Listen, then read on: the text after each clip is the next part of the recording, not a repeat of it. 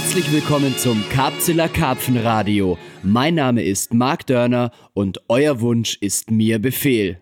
Naja, wollen wir es mal nicht dramatisieren, aber wir haben im letzten Karpfenradio, als Volker und ich über die Karp-WG berichtet haben, einen Versuch gestartet. Es war der Versuch, ein Hörbuch im Karpfenangeln auszuprobieren. Marco, unser Redakteur, hat mit seiner wunderbaren, engelsgleichen Stimme eine Geschichte vorgelesen. Und wir wollten von euch wissen, wie findet ihr das? Ist das cool? Hat das Zukunft? Oder findet ihr das doof? Wollt ihr mehr davon? Oder bitte nicht mehr? Und das Feedback war komplett eindeutig. Ja, ja, ja, bitte, bitte mehr davon. Also ihr wolltet unbedingt mehr von diesen Sachen. Und deswegen haben wir jetzt einfach mal die Chance beim Schopfe gepackt und uns gedacht, machen wir aus diesem Podcast hier quasi ein Hörbuch-Podcast oder ein Hörbuch-Spezial, wie auch immer ihr möchtet. Jedenfalls ist es so, dass wir im ziemlichen Struggle sind, immer noch mit der Bude, mit unserem Tagesgeschäft. Es ist alles sehr viel und wollen wir eins nicht unter den Teppich kehren, es wird verdammt bissig da draußen. Das heißt, wir wollen natürlich auch die eine oder andere Nacht fischen gehen. Und in Summe ist es dann doch ein ganz schöner Haufen, den wir vor uns herschieben. Und ich möchte eigentlich schon diesen ungefähr zwei Wochen Rhythmus vom Podcast aufrechterhalten. Und da mir jetzt momentan leider die Spontanität fehlt, Gäste einzuladen bzw. Gäste zu besuchen, kommt mir das mit dem Hörbuch ganz recht. Und deswegen werde ich jetzt auch heute meine Geschichte aus dem Buch vom Wasser 2 vorlesen. Also Marco hat ja das letzte Mal auch schon aus Vom Wasser vorgelesen, damals die Story von Patrick Pammer, beziehungsweise der Pammer Brüder. Autor war Patrick Pammer. Und dieses Buch Vom Wasser 2, das ist voll mit solchen Geschichten, unter anderem eben auch von mir, von Volker, von Christopher und nicht weniger als 28 anderen Autoren. Insgesamt sind es 24 Beiträge und das Buch ist 454 Seiten dick.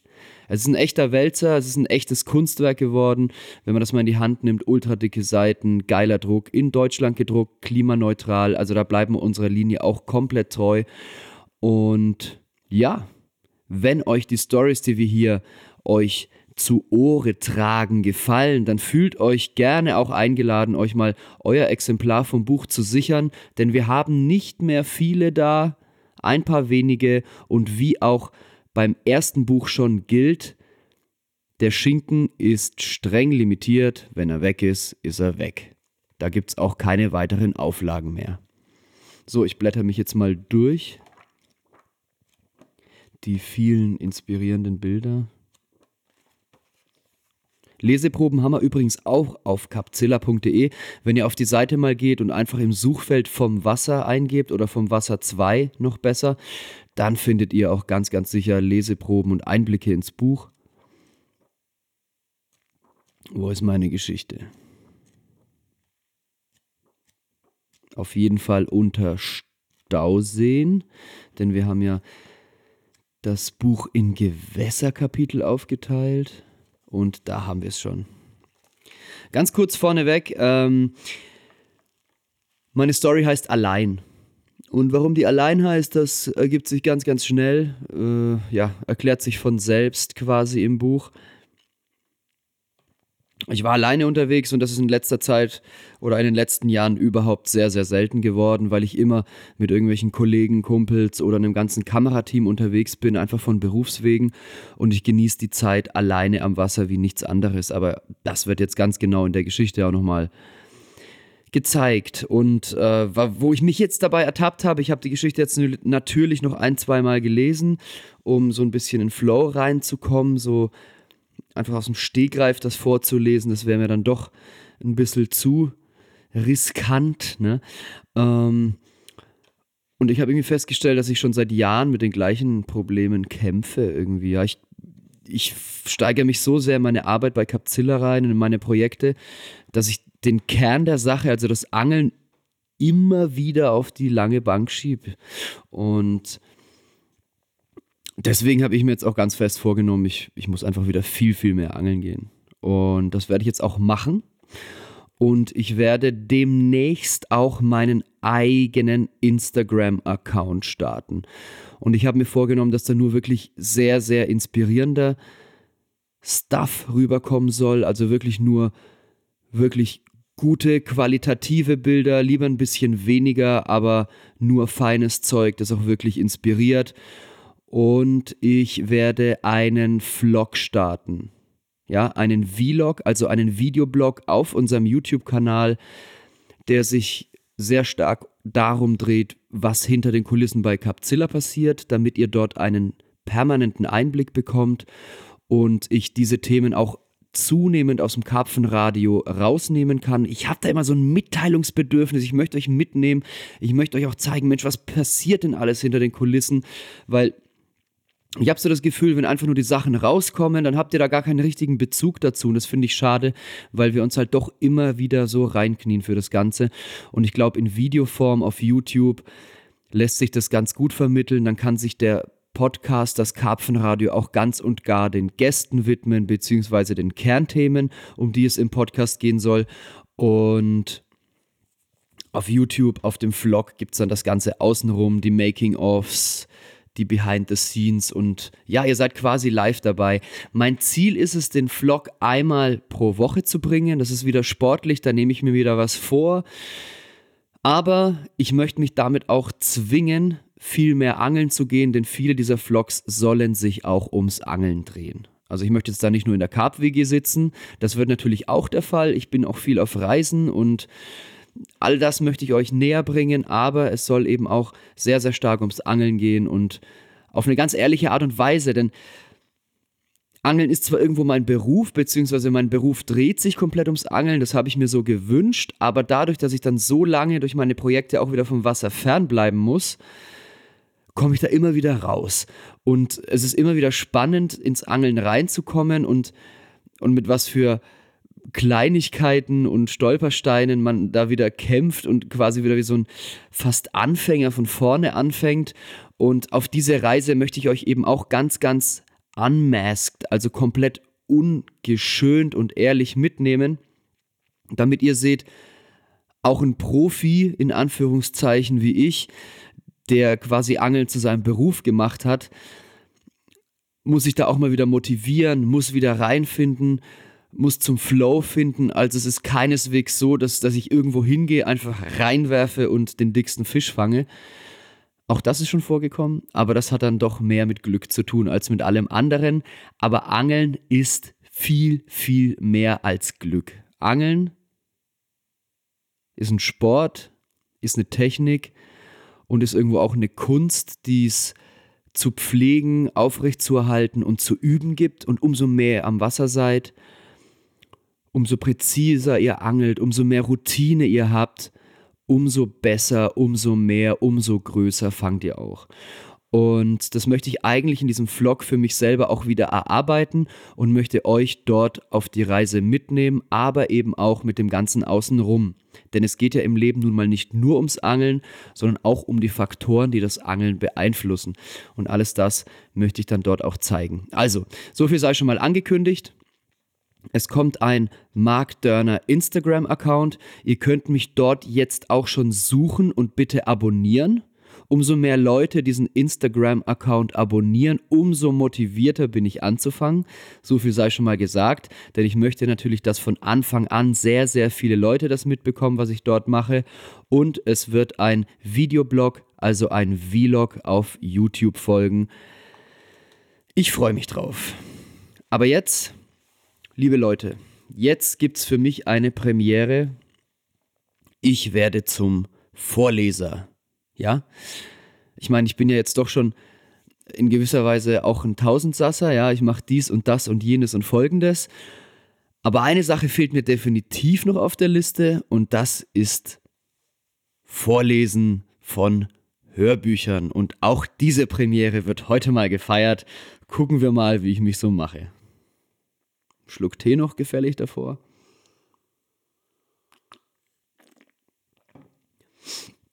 Und dann kann es gleich auch schon losgehen. Übrigens, äh, wem jetzt schon die Haare zu Berge stehen, ähm, nach mir ist Marco dran und ich muss jetzt mal kurz gucken.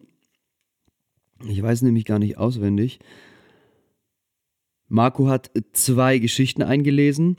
Die eine ist Une Affaire Française von Martin Schulte und die zweite Geschichte ist Good Times, Bad Times von Stefan Reichel. Beides vorgetragen von Marco Lückenhaus, dann im Anschluss an mich. Und ich fange jetzt einfach mal an mit meiner Geschichte. Allein von Mark Dörner, gelesen von Mark Dörner. Nur alleine am Wasser kann ich das Tempo meines Angelns und Lebens bestimmen, es dem Puls von Tag und Nacht anpassen. Im Jahr 2014 hatte ich für Einsamkeit nur eine Gelegenheit. Begleitet mich auf diese eine Session im späten Oktober. Endlich allein. Der Bulli scheppert laut unter den heftigen Wippbewegungen, als ich den engen Waldweg zum entlegenen Seeparkplatz zurückfahre. Äste scheuern an den olivgrünen Flanken, dann am Dach und tragen zu der Bürstoptik meines matten Lachs bei. Hinten im Bus schwappt das Wasser in meiner noch aufgebauten Banane, die eben gemachten Einkäufe purzeln von einer Ecke in die andere. Im schwachen Lichtkegel erkenne ich die Slipanlage. Durch die beschlagenen Scheiben sehe ich nur wenig. Ich kurble das Fenster hinunter und orientiere mich über die Seitenspiegel. Motor aus, geschafft. Erleichtert gleite ich vom Fahrersitz direkt auf den Boden, gehe zur Heckklappe und spontan noch ein paar Schritte weiter bis zur Wasserkante. Ich atme tief ein. Die Luft ist noch aufgewärmt vom sonnigen Tag, doch zugleich schon erfrischender. Eine kühle Nacht hält Einzug. Das verrät auch der sternenklare Himmel. Kaum zu fassen, wie viele Sterne hier zu sehen sind. Weit weg von der großen Stadt herrscht Stille. Ich halte die saubere Luft in meiner Lunge und lausche. Keine Autobahn, keine Landstraße, keine Fabrik. Lediglich eine leichte Brise säuselt durch die Luft, kaum stark genug, um die Wasseroberfläche zu kräuseln. Und langsam legt sich auch der Sturm in mir. Mein aufgewühlter Kopf gelangt wieder zur Ordnung. Eigentlich hatte ich vor, so schnell wie möglich wieder zurück zu meinem Wäldchen zu fahren. Hinüber auf die Spitze, zurück zu meinem Camp und zu meinem Tackle, das ich für die Dauer eines Einkaufs zurückgelassen hatte. Doch in diesem Moment ist mir ganz und gar nicht danach, irgendwas schnell anzugehen. Ich lasse meine Augen über das Wasser schweifen, in dem sich der Sternenhimmel umrahmt von kräftigen Bäumen und übermannshohen Schilffeldern spiegelt. Ich kann kaum fassen, wie schön das alles ist. In diesem Moment weiß ich genau, warum ich mein Hobby so sehr liebe. Für mich zählen nicht die Kilozahlen hinter meinen Fischbildern, sondern die Erlebnisse. Das Kämpfen und Durchhalten. Manchmal auch das pure Glück. Stoff für neue Geschichten vom Wasser. Keine Landschaftsaufnahme, kein Detailfoto in meinem Album bündelt für mich so viele Erinnerungen wie ein Fangbild. Deswegen fotografiere ich gerne meinen Fang. Nicht der Trophäe wegen. Ich scheiße auf Trophäen. Bei mir zu Hause hängt kein einziges Fischbild an der Wand. Sie schlummern in Fotoalben und auf Festplatten, um hin und wieder herausgeholt zu werden, wenn Zeit dafür ist. Oft vergehen Jahre, doch dann freue ich mich darüber, als würde ich alles noch einmal erleben. Freude breitet sich in mir aus. Wie schön, dass ich das passende Fangbild zu dieser Session schon habe. Und irgendwie fühle ich mich trotz der Hauruck-Einkaufsaktion relaxed. Es ist die letzte Session des Jahres. Ich habe meinen perfekten Saisonabschlussfisch schon vor Tagen wieder zurückgesetzt und spontan um ein paar Tage verlängert. Deswegen kam das ganze Chaos überhaupt zustande. Alles war genau auf die Angeldauer von fünf Tagen ausgelegt. Essen, Köder, Strom. Ja, Strom, denn ich musste leider vom Wasser aus arbeiten. Nicht meine erste Wahl, doch besser, als gar nicht ans Wasser zu kommen. Ich teile meine Eindrücke zwar auch gerne mit einem guten Freund, und ich genieße es sogar meistens mit Kamerateam am Wasser zu sein, denn das bietet seine ganz eigenen Herausforderungen. Doch alleine unterwegs zu sein, ist und bleibt für mich erfüllender. Dann angle ich in meinem Tempo. Ich esse, wenn ich Hunger habe, und ich verzichte darauf, wenn mir etwas anderes gerade wichtiger ist. Und wenn ich müde bin, dann schlafe ich. Keiner wartet oder erwartet etwas von mir. Alleinsein hilft mir dabei, zu mir selbst zu finden. Um mir innere Konflikte einzugestehen und sie auszutragen, muss ich Ruhe finden. Die nötige Ruhe, um in mich hineinzuhören. Viele Menschen haben das verlernt. Immer säuselt irgendwo ein Radio oder der Fernseher nebenher. Sie lenken sich permanent ab, haben Angst davor, allein zu sein. Mit sich und ihren Gedanken. Mir ging das nie so. Ich war schon immer gerne allein. Beim Angeln ging das am besten. Seit ich vom Angeln lebe, hat sich jedoch viel verändert. Alleine kam ich in diesem Jahr noch gar nicht ans Wasser. Es ist das erste Mal und ich genieße es wie schon lange nicht mehr. Doch es war ein langer Weg. Tage im Büro. Die letzten Wochen im Büro waren besonders stressig. Ich brauchte mal eine Pause von allem. Ich wollte weg vom Lärm der Stadt, weg von den Kollegen im Büro und weg vom Alltag. Dafür nahm ich mir mit meiner Arbeit Verpflichtung mit ans Wasser. Meine Arbeit bedeutet für mich Selbstverwirklichung und schlägt deshalb nicht selten über ein gesundes Maß hinaus. So etwas wie eine Work-Life-Balance habe ich schon lange nicht mehr. Wenn ich mich in ein Projekt hineinsteigere, geht alles andere den Bach hinunter, dann zählt nur noch die Vision. Aktuell drehte sich alles um die Fertigstellung eines neuen Films und die spontane Umsetzung der dazugehörigen Kinotour. Konkret hieß das, ich musste den Rohschnitt des Films noch einige Male durchsehen, Änderungen notieren und sie dem Kameramann per E-Mail schreiben. Darüber hinaus einen Sprecher für die Anfangssequenz suchen, Termine für die Kinotour fixen, Kinoplakate und Werbeanzeigen absegnen und weitergeben. Es war ein Haufen Holz, den ich mit ans Wasser mitgeschleppt hatte, und der brauchte einen Haufen Energie, um ihn zu verbrennen. Zum Glück war ich durch die regelmäßige Filmarbeit am Wasser reichlich mit Akkus und Batterien ausgestattet und hatte deswegen auch eine Ersatzgelbatterie im Bulli. Zum Arbeiten hatte ich im Vorfeld mit nur fünf Tagen Strom kalkuliert und war mir deswegen sicher, meine E-Box würde reichen. Als ich also beschloss, meine Session aufgrund der vielversprechenden Wetterprognose zu verlängern, waren etwas Erfindergeist, ein Swiss-Tool und Ducktape nötig, um den Grundstein für die Planänderung zu schaffen. Denn ohne Strom konnte ich nicht arbeiten, und einen Tag Pause konnte ich mir jetzt nicht erlauben. Aber zum Glück gelang es mir, trotz meiner beiden linken Hände den fest verbauten Wechselrichter der E-Box über meine E-Motor-Batterie umzuleiten und somit den nötigen Stecker zum Laden meines MacBooks mit Strom zu versorgen. Ich konnte also noch ein paar Tage bleiben, um den Herbsteinbruch und mit ihm hoffentlich auch den erhofften Fangrausch zu erleben. Zwei Fische in fünf Tagen war nicht gerade ein starkes Ergebnis, doch gemessen an den Fängen der anderen Angler zu viel, um sich zu beschweren, zumal der größere der schwerste Fisch meiner bislang guten Saison war. Der zweite nötige Schritt war noch ein paar Lebensmittel aufzutreiben, der dritte, meinen Kocher zu revitalisieren. Das sollte doch kein Problem werden.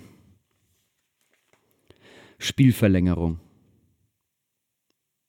Mein Entschluss, drei Tage zu verlängern, kam so spontan wie die Session selbst. Die Wetterprognose hatte mich im Stich gelassen und statt einem ordentlichen Herbstwetter mit Wind und Nieselregen, für das ich die vielen Kilometer an diesen See gefahren war, konnte ich fünf Tage lang meinen in unermüdlicher Büroarbeit gewachsenen Ranzen in die Sonne hängen. Das hatte auch was für sich, brauner Speck ist hübscher als weißer.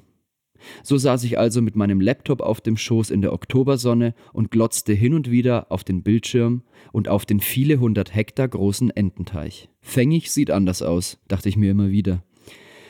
Wenigstens machte es das etwas leichter, morgens die sauber gelegten Routen einzuholen, um keinen Ärger mit den hochmotivierten Raubfischanglern zu bekommen. Mit der Morgendämmerung kamen die Franzosen zuhauf und sorgten mit ihren vielen durcheinander tanzenden Kopflampen, Motorgeheule, Autolichtern und Bootstrailergepolter für ein eindrucksvolles Spektakel am gegenüberliegenden Parkplatz, um dann im ersten Sonnenlicht einer Kriegsflotte gleich einer nach dem anderen in See zu stechen. Dort dümpelten sie dann den ganzen Tag über kreuz und quer dahin. Am Wochenende war es besonders schlimm. Nicht selten hatte ich 30 bis 40 Boote in meinem direkten Sichtfeld. Das Interessante für mich war, dass sie außer meiner Schnur eigentlich nie etwas fingen. Und weil dieser Nervenkitzel selten mit Applaus belohnt wurde, holte ich meine Routen lieber vorher ein. Zumal die meisten Bisse sowieso nachts zu erwarten waren. Vielleicht sollten es die Raubfischangler auch lieber mal nachts versuchen. Zumindest verfing sich bereits in der ersten Nacht meiner Session ein Zander mitsamt abgerissenem Vorfach in meiner Schnur. Der Zufallsfang kündigte sich mit einem sehr langsamen Ran an, bei dem ich natürlich in meinem Übereifer direkt auf einen besonders kapitalen Karpfen schloss. Also sprang ich völlig aufgeregt ins Boot und raffte gar nichts, als ich auf halber Strecke zu meiner abgelegten Montage ein silbernes Etwas im Strudel meines E-Motors am Boot vorbeiwand.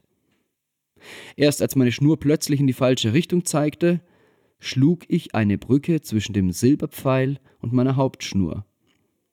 Also, Motor aus und langsam zurück. Tatsächlich hatte sich ein Hitparadenzander in meiner Schnur verfangen. Da ich nicht genau wusste, ob das Tier erst jetzt oder schon vor dem Biss eines Karpfens in die Schnur geflitzt war und ich die Hoffnung auf einen fetten Herbstfisch nicht aufgeben wollte, befreite ich den mächtigen Zander und nahm wieder Fahrt auf. Dass mich nichts als meine unangetastete Montage erwartete, war eigentlich logisch, aber in dem Moment eine Enttäuschung. Und plötzlich bekam ich bösen Hunger auf Zander. Aber es war zu spät. Logistische Schwierigkeiten. Um meine Session zu verlängern, war neben den Nahrungsmitteln noch etwas nötig, Brennstoff. Und ohne den hatte ich keine Lust zu bleiben, denn so angenehm es tagsüber war, so kalt wurde es nachts.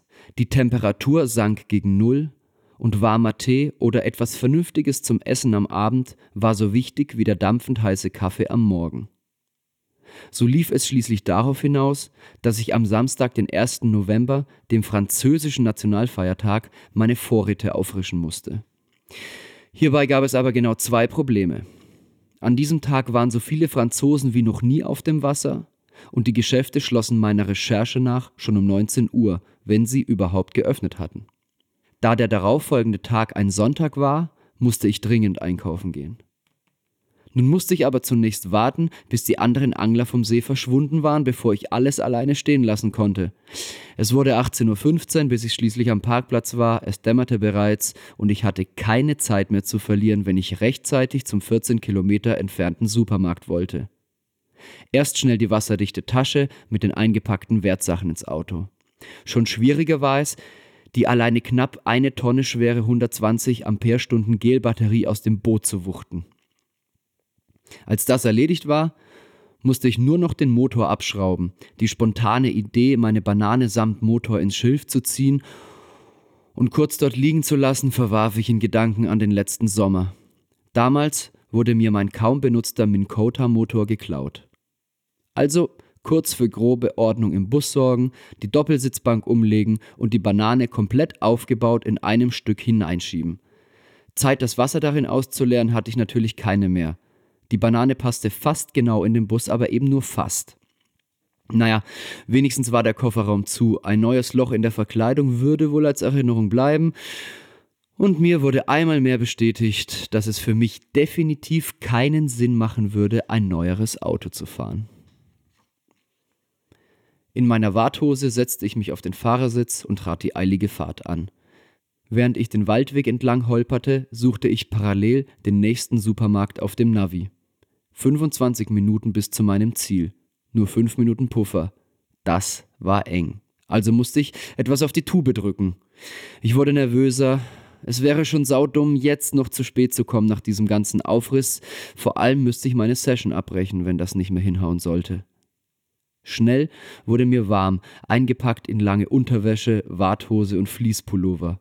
Vom Pulli konnte ich mich während der Fahrt entledigen als mich ein Carrefour-Schild am Straßenrand überraschte. Es handelte sich zwar nicht um den Supermarkt, den ich ausgewählt hatte, aber ich konnte damit Zeit gut machen. Als ich auf den leeren Parkplatz rollte, wusste ich schon, hier habe ich leider kein Glück heute. Also schnell wieder auf die Autobahn und weiter zu meinem eigentlichen Ziel. Mist. Langsam ging es mir an die Nerven. Als schwacher Trost blieb mir, dass ich wenigstens heute Abend über die Runden käme, denn in der Stadt gab es einen McDonald's. Wirklich Lust hatte ich darauf aber nicht. Ich drückte das Gaspedal tiefer, mein Bulli wurde minimal schneller. Die nächste Abfahrt, meine letzte Hoffnung. Noch eine Kurve und da, nein, verdammt, keine Beleuchtung auf dem Schild des Supermarkts. Der riesengroße Cora-Schriftzug versank in der Finsternis, die schnell auch von meiner Laune Besitz ergriff. Das konnte doch nicht wahr sein. Aber noch war ich auf der Rückseite des Gebäudes und wollte die Hoffnung nicht aufgeben. Der Blick auf den Parkplatz aber bedeutete für mich so viel wie Weihnachten, Ostern und Geburtstag zusammen. Die Lichter des Supermarkts leuchteten hell. Viele Autos, buntes Treiben. Obwohl ich eigentlich nichts mehr hasste, als nach einigen Tagen in Abgeschiedenheit einen Supermarkt zu betreten, fiel mir ein riesiger Stein von Herzen. Ich schlüpfte schnell aus der Warthose und in die Jeans. Schon 18.50 Uhr. Ich stürmte in den Laden und atmete tief durch, als ich auf dem großen Plakat an der automatischen Glastür las, am Samstag, den 1. November bis 20 Uhr geöffnet. Puh, verdammt. Hatte ich das Auto abgeschlossen? Immerhin waren alle Wertsachen wie mein Laptop darin. Also nochmal zurück. Ich hatte ja nun immerhin eine ganze Stunde Zeit gewonnen. Kurzer Check, alles gut, meine Sorge war unbegründet. Ob ich meine lange Unterwäsche noch ausziehen sollte? Ach was, schnell rein da und so schnell wie möglich wieder raus. Für solche Späße war ich jetzt viel zu müde und gestresst. Fünf Minuten später, auf der Suche nach Kochbenzin, bereute ich diese Entscheidung schwer. Ich schwitzte wie ein Schwein. Meine Wollmütze abzunehmen, traute ich mich nicht, denn darunter lagen meine fettigen fünf Tage am Wasserhaare. Ich hatte alle in Frage kommenden Gänge nun schon dreimal abgelaufen, doch es gab nur Gas, kein Benzin. Und natürlich hatte ich meinen Stechkartuschenadapter nicht im Auto dabei, war ja klar. Dann musste es eben zum ersten Mal Diesel werden. Ein Hoch auf den Vielstoffbrenner, murmelte ich und merkte, wie ich zunehmend stank. Als letzte Flucht erkannte ich das Kühlregal. Für die Auswahl von Wurst und Käse nahm ich mir zum Runterkühlen besonders viel Zeit. So schnell wie möglich arbeitete ich die anderen Punkte meiner Liste ab. Klammheimlich schlich auch ein Sechserträger Bier in den Einkaufswagen. Als ich erleichtert den Wahnsinn überstanden zu haben, meinen Einkaufswagen über den Parkplatz schob, sah ich schon von weitem, dass mein Auto einem Dampfbad glich. Alle Scheiben waren beschlagen vom Wasser der Banane. Beim Öffnen der Heckklappe kam mir ein Gestank entgegen, dass es mir kurz den Magen umdrehte. Deliver, Dickenmittel und weitere Gerüche dünsteten mir aus dem Sud entgegen. Egal, endlich auf zum See, dachte ich. Noch aufgewühlt, aber schon wieder in der Lage, über die doofe Aktion zu lachen. Die Einkäufe im Boot parkte ich den Wagen am See. In der Nacht stand neben meinem nur noch ein weiteres Auto. Als ich am Montag ankam, waren die gesamten Parkplätze und leider auch sämtliche interessanten Angelplätze besetzt. Zehn Karpfenangler waren am See. Nicht das, was ich erwartet hatte. Als ich mit meiner bis zur Oberkante beladenen Banane über den nebligen See schipperte, war jeder der von mir favorisierten Plätze belegt. Leider erkannte ich das aufgrund der schlechten Sichtverhältnisse immer erst auf den letzten Blick. Ich setzte mich schließlich enttäuscht auf einen der wenigen freien B-Plätze. Zwar war dieser Platz nicht das Optimum, aber immerhin konnte man dort gemütlich sitzen. Vor mir tat sich der große See auf, hinter mir der tiefe Wald, und wenigstens würde es mir hier an gemütsstreichelnden Sonnenstrahlen nicht mangeln. Denn der Himmel riss während meiner 60-minütigen Irrfahrt zunehmend auf. Im Büro hatte ich davon in den letzten Monaten viel zu wenig abbekommen, und meine favorisierten Angelplätze waren beide von dichten Blätterdächern und weiten Schilffeldern umgeben, so dass ich dort auch eher als Schattengewächs mein Dasein fristen würde. Letztendlich war dieser Platz auch noch nicht ganz schlecht. Zwei Routen würde ich sicher auf gute Stellen bekommen und auch die anderen beiden würde ich schon halbwegs sinnvoll legen können. Laut den Informationen, die ich bei meiner Platzsuche sammeln konnte, wurde am ganzen See eher schlecht gefangen hier und da ein Fisch bis 13 Kilo. Deswegen wollte ich es vorsichtig angehen, die Routen möglichst breit gefächert zu verteilen, schien mir die beste Idee. Ein paar wenige Hände proteinreicher Fischbeute sollten genügen, um herauszufinden, in welchem Bereich die Fische fraßen. Sollte sich eine Route als besonders fängig erweisen, könnte ich dort immer noch mehr Futter einbringen. Meine Routen waren schnell nach Augenmaß verteilt, auf ein Echolot konnte ich aufgrund der monotonen Bodenstruktur verzichten.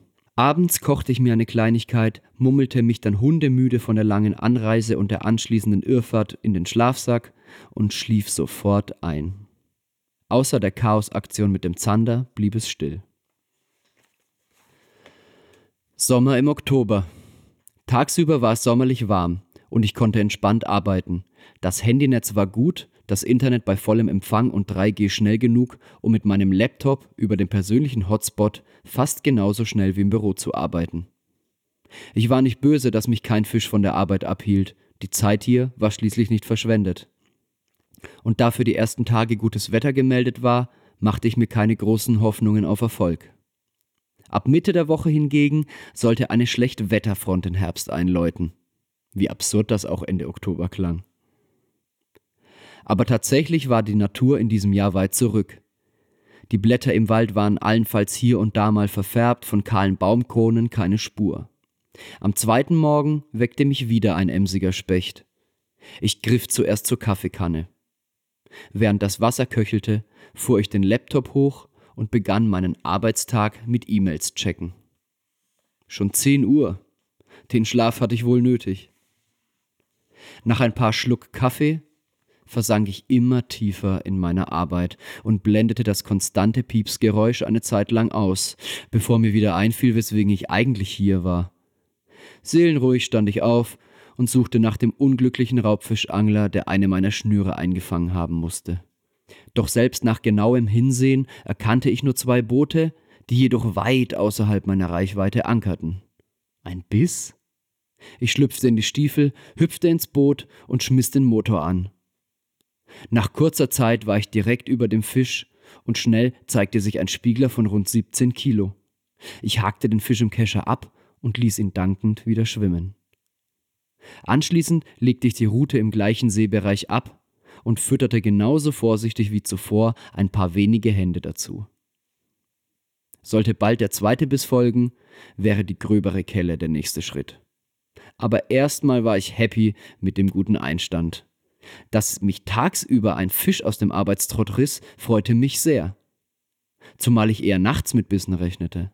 Aber mit einer Fotosession wollte ich mich jetzt nicht aufhalten. Dafür hatte ich schlichtweg zu viel Arbeit mitgebracht.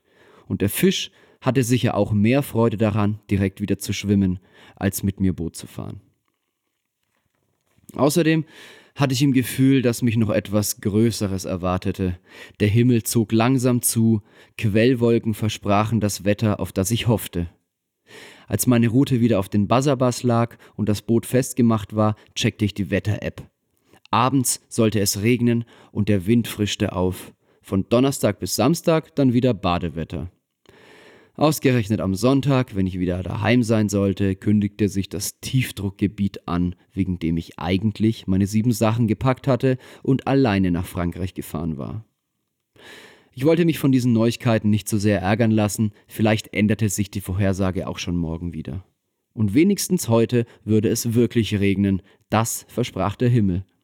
Ich arbeitete bis zum Nachmittag und nahm mir dann etwas mehr Zeit als üblich, um meine Routen mit neuen Vorfächern, messerscharfen Haken und frischen Ködern zu bestücken. Heute Nacht zählt es, dachte ich mir, als ich die Route besonders akribisch ablegte.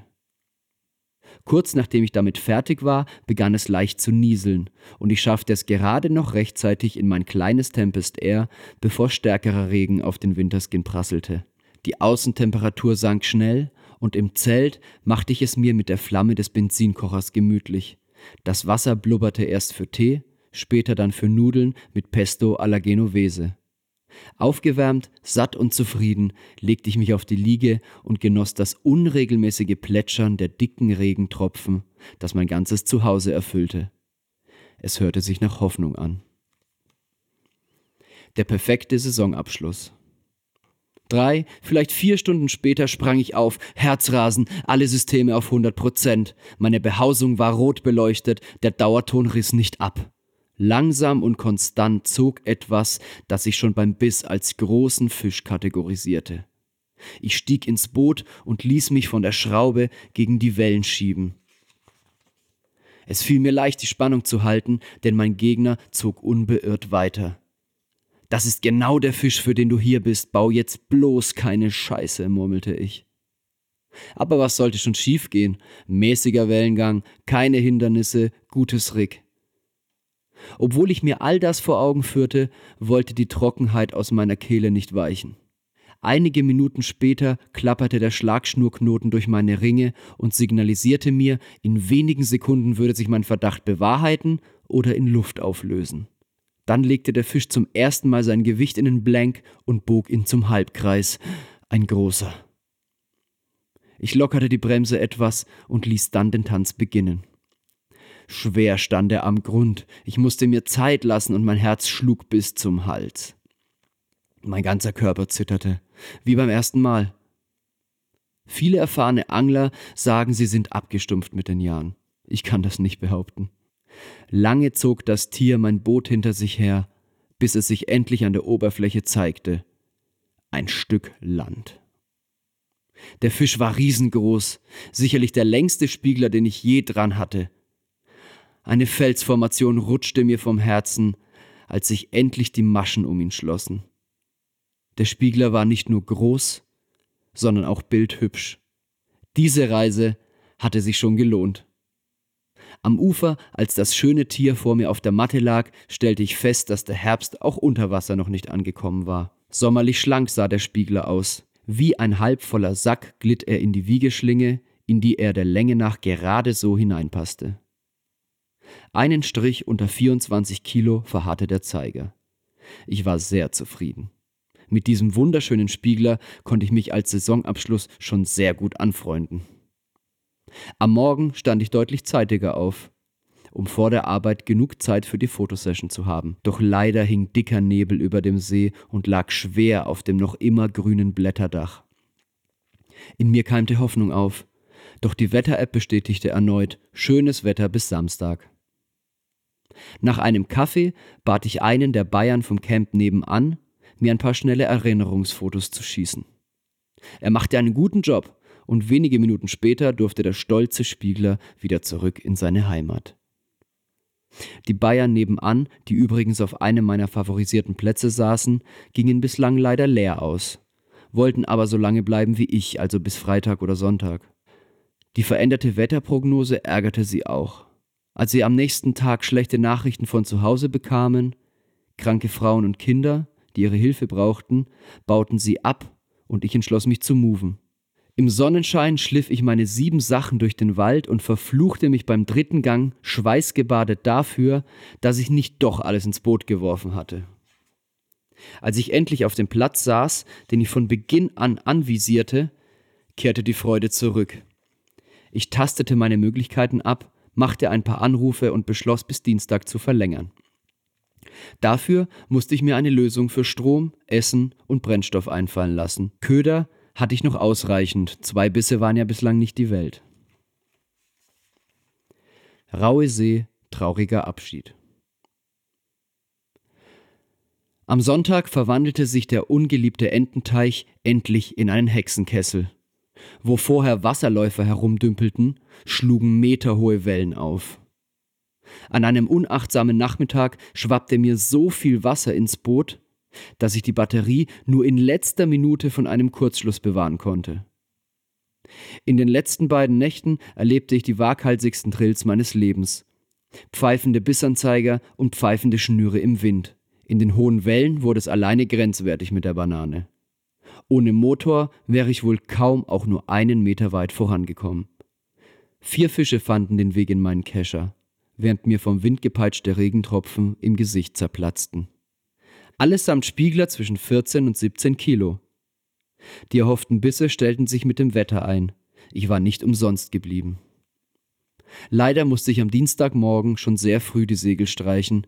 Ich konnte die Realität nicht mehr auf Distanz halten und wurde im Büro gebraucht. Um zum Parkplatz zu kommen, nahm ich den Umweg am Ufer entlang, statt quer über den See zu rudern. Das kostete mich zwar eine halbe Stunde, aber die Schaumkronen draußen waren mir zu heftig. Ich konnte mir einen glorreicheren Untergang vorstellen, als beim Abmoven morgens um sieben in der Kautschuk-Warthose zu ersaufen. Als ich mit meinem Bus die kleine Landstraße entlang ratterte, flogen bunte Blätter von meinen Scheiben. Im Rückspiegel konnte ich sie wirbeln sehen.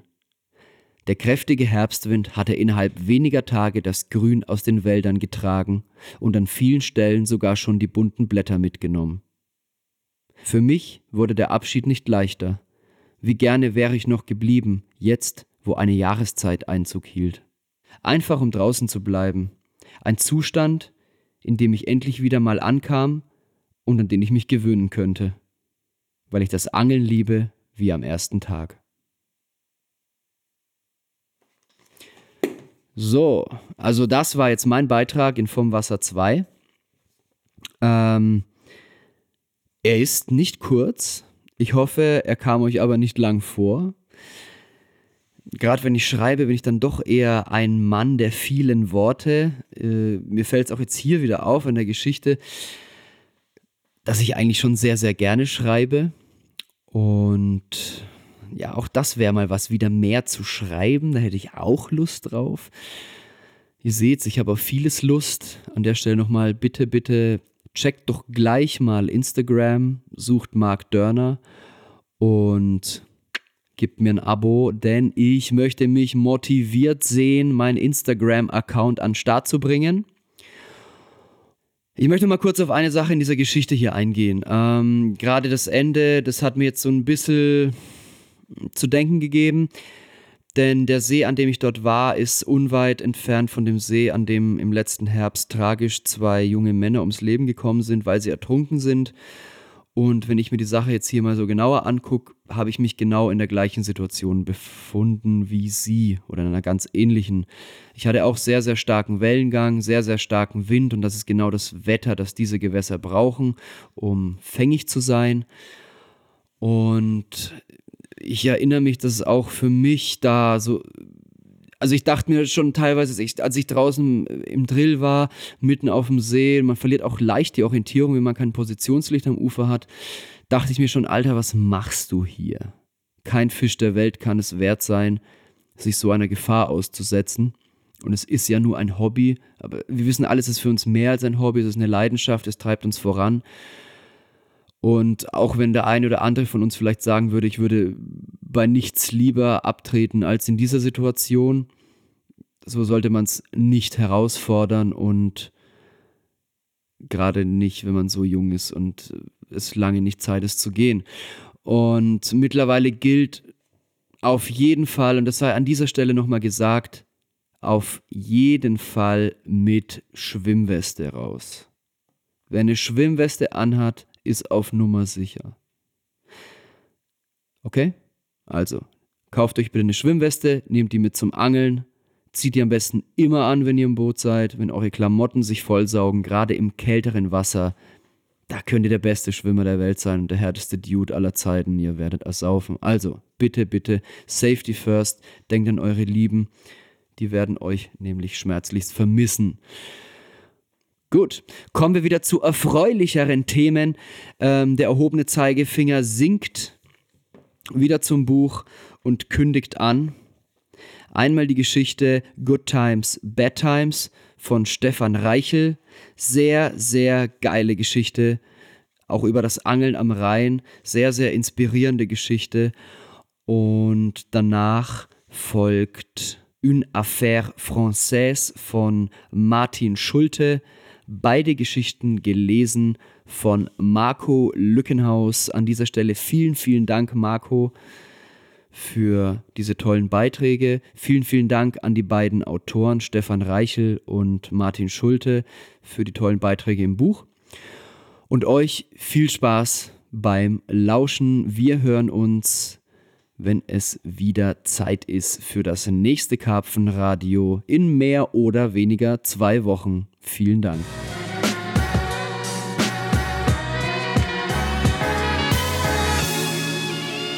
Good Times, Bad Times von Stefan Reichel.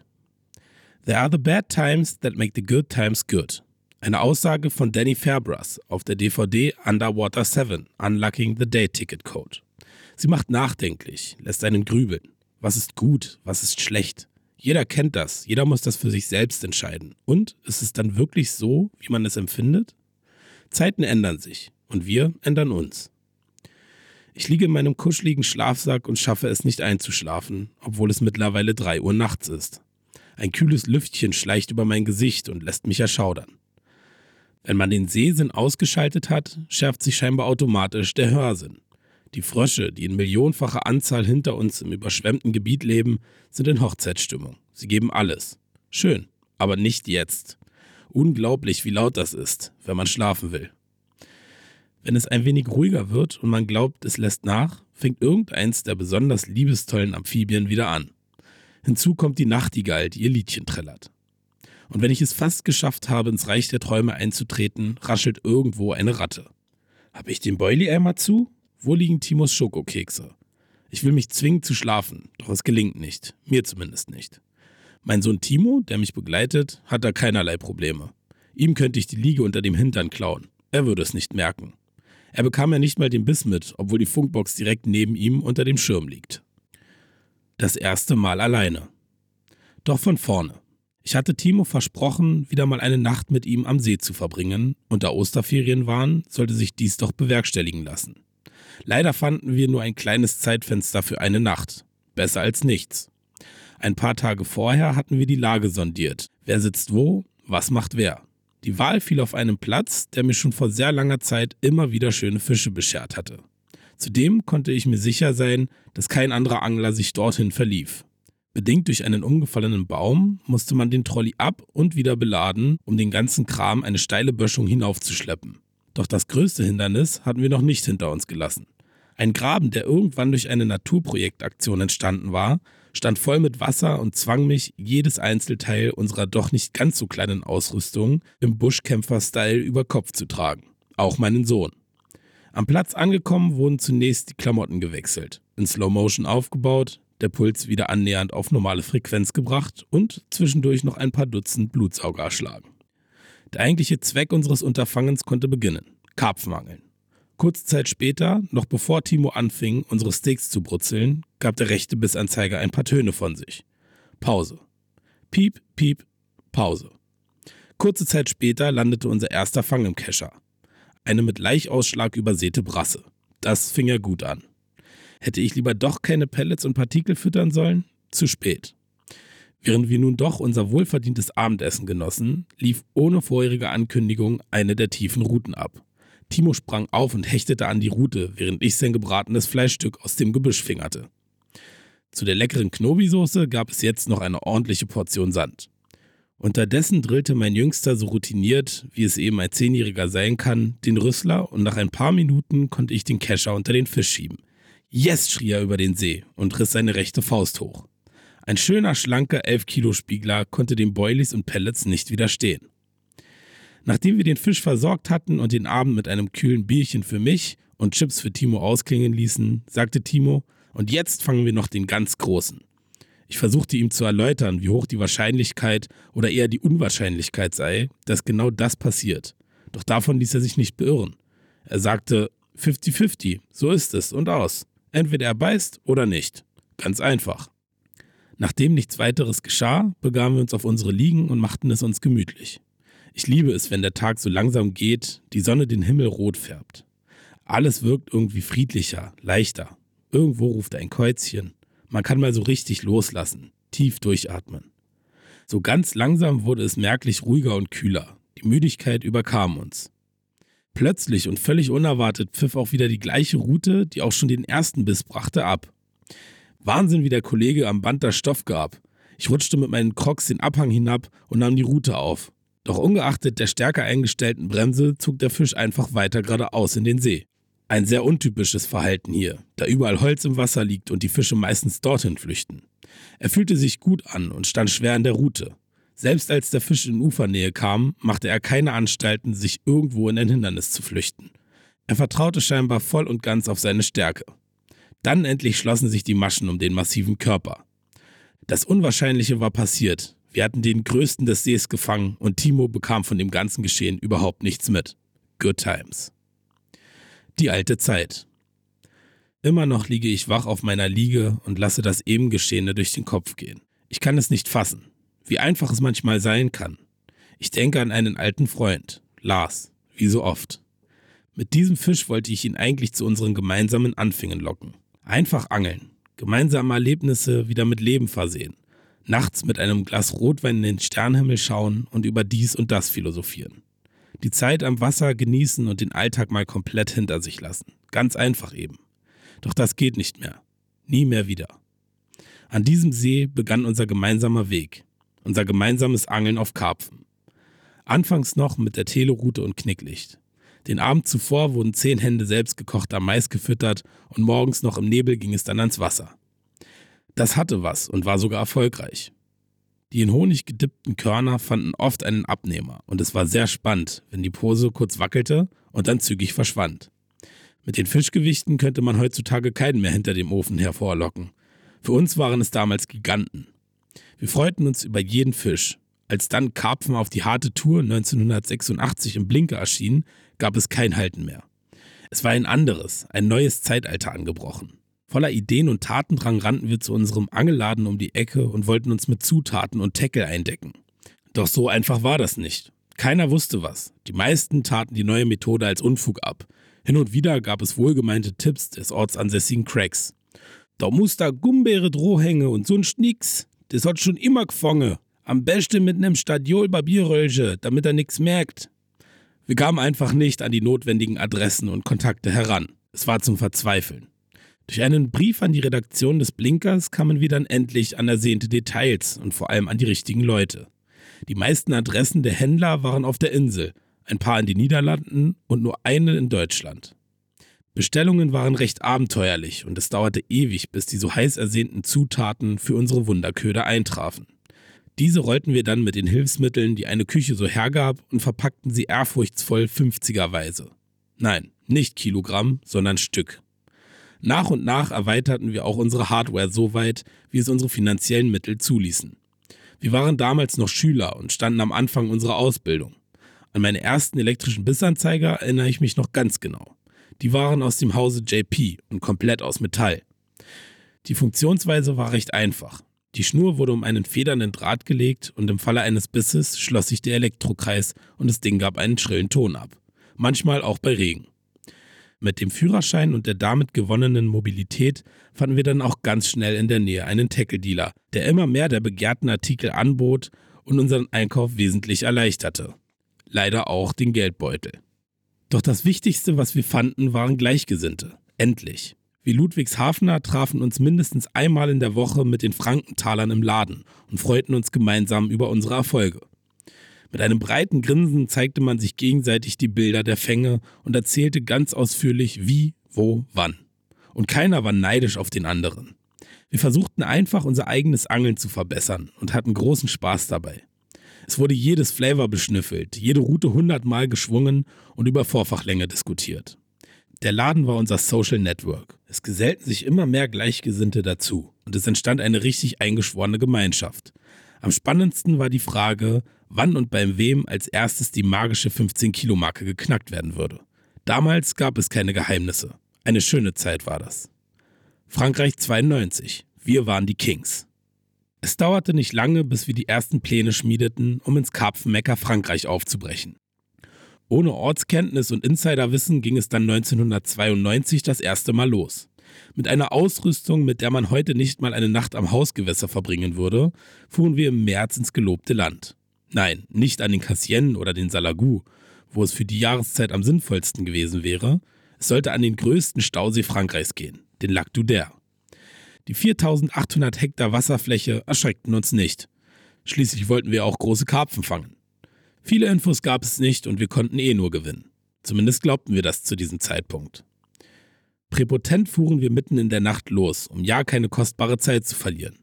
Als erstes besorgten wir uns eine Jahreslizenz für 150 Franc, umgerechnet 25 Euro, und machten Location. Unser schwimmfähiger Untersatz, anders kann man das Ding nicht nennen, war ein 2,2 Meter langes Festrumpfschlauchboot. Ohne E-Motor, keine Ruder, nur Paddel und vor allem kein Echolot. Uns kam nie in den Sinn, dass wir hier im März mit unserer Kenntnis und unserem Equipment etwas deplatziert sein könnten. Nie im Leben. Da unser heimischer Angelgerätehändler samt Freundin auch noch kommen wollte, entschlossen wir uns für eine Landzunge, die wir zu beiden Seiten hin befischen konnten. Wir verteilten unsere Routen, warteten und warteten. Wir warteten eine Woche lang. Abends die Fallen raus und morgens wieder rein. Irgendwann beißt bestimmt einer, dachten wir. Die Tage vergingen und wir fingen tatsächlich nichts abgesehen von einem Riesenhecht, der beim Einkurbeln dem Boilie nicht widerstehen wollte. Ich kann nicht sagen, dass wir extrem enttäuscht gewesen waren oder niedergeschlagen. Uns war jetzt aber klar, dass einem die Rüssler auch hier nicht einfach in den Kescher sprangen. Im Juni fuhren wir dann recht spontan zu dritt mit zwei fahrbaren Untersätzen wieder zum Duder. Den ersten Tag verbrachten wir nur mit der Suche nach einer geeigneten Stelle und umrundeten die Hälfte des Sees, um schlussendlich auf der Landzunge mit der von Karpfenanglern am meisten fotografierten Kirche zu landen. Da wir auf der Spitze angelten, verteilten wir unsere Routen in Wurfentfernung und harrten den Dingen, die da kommen sollten. Auf Schirmzelte oder ähnliche Behausungen verzichteten wir. Es war heiß und weit und breit kein Regen in Sicht. So saßen wir zwei Tage ohne Aktion an diesem Platz, bis sich erstmals Fische zeigten. Am Nachmittag des dritten Tages kam dann endlich der so heiß ersehnte Biss. Durch kontinuierliches und sehr großflächiges Nachfüttern konnten wir anschließend die Fische in unserem Bereich halten. Wir fingen und fingen. Teilweise drillten wir zu dritt. Es war unglaublich, was wir hier erlebten. Wir hatten den Jackpot geknackt. Um das Unglaubliche noch ein wenig mehr zu verdeutlichen, muss ich hinzufügen, dass wir ausschließlich tagsüber und teilweise nur mit zwei Routen fischten. Die meisten Fische waren zwischen 12 und 14 Kilo schwer. Viele von ihnen hatten den charakteristischen Stiernacken. Bei Nothing Else Matters von Metallica lagen wir in der Sonne und ließen es uns mit Eis gut gehen. Wir waren am Ziel. Wir waren die Kings. Schließlich auch durch die ungeschützte Sonneneinstrahlung begünstigt, machten wir nun eine Wette.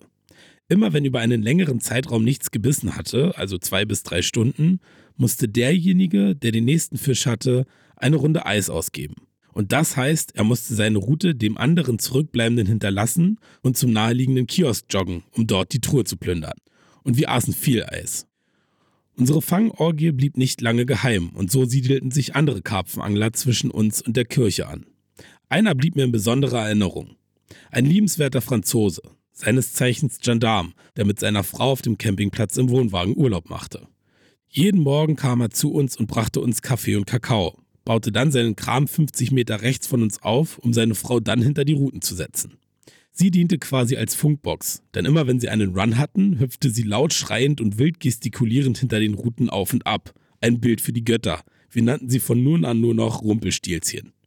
Wir notierten jeden Fisch und kamen am Ende des Trips auf 72 Karpfen mit einem Gesamtgewicht von rund 950 Kilo in vier Tagen. Good times. Mission Rheinkarpfen. Ich schlage meine Augen auf. Wo bin ich? Die Nachtigall trällert nach wie vor noch ihr Liedchen. Nur die Frösche haben ihr Konzert eingestellt.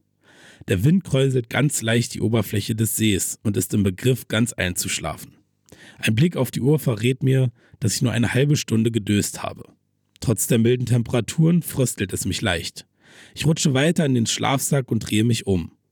Hundemüde bin ich, doch in den erholsamen Schlaf komme ich nicht, innerlich zu aufgewühlt, zu unruhig, mit viel zu vielen unbeantworteten Fragen beschäftigt. Warum? Ich kann es immer noch nicht fassen. Werde ich jemals eine Antwort darauf bekommen? Mit diesem ganzen Wirrwarr schließe ich wieder die Augen und denke die Geschichte weiter. Mittlerweile schreiben wir das Jahr 2008 und durch verschiedenste persönliche Umstände ist bei mir und Lars das Karpfenangeln doch recht stark in den Hintergrund gerückt.